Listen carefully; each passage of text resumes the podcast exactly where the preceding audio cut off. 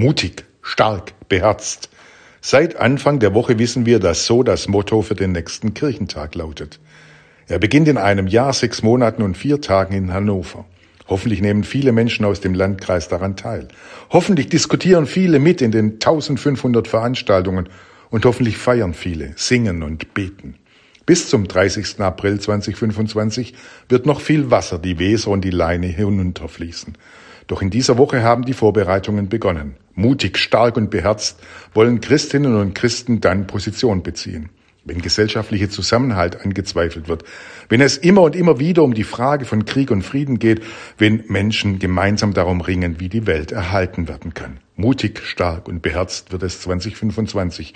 Mutig, stark und beherzt geht es bis dahin mutig, stark, beherzt.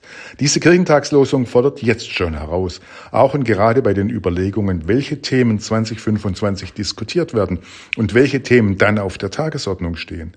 Die Vorbereitungen für den Kirchentag sind von der Hoffnung getragen, dass in den Kriegen dieser Tage dann die Waffen schweigen und möglichst viele Menschen unversehrt wieder bei ihren Familien sind.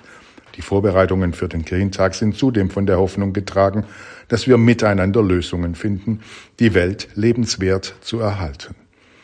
Der gemeinsame Weg zum Kirchentag ist noch weit, aber Menschen sind in dieser Woche aufgebrochen, mutig, stark, beherzt, weil Kirchentage immer Wegweiser in die Zukunft sind.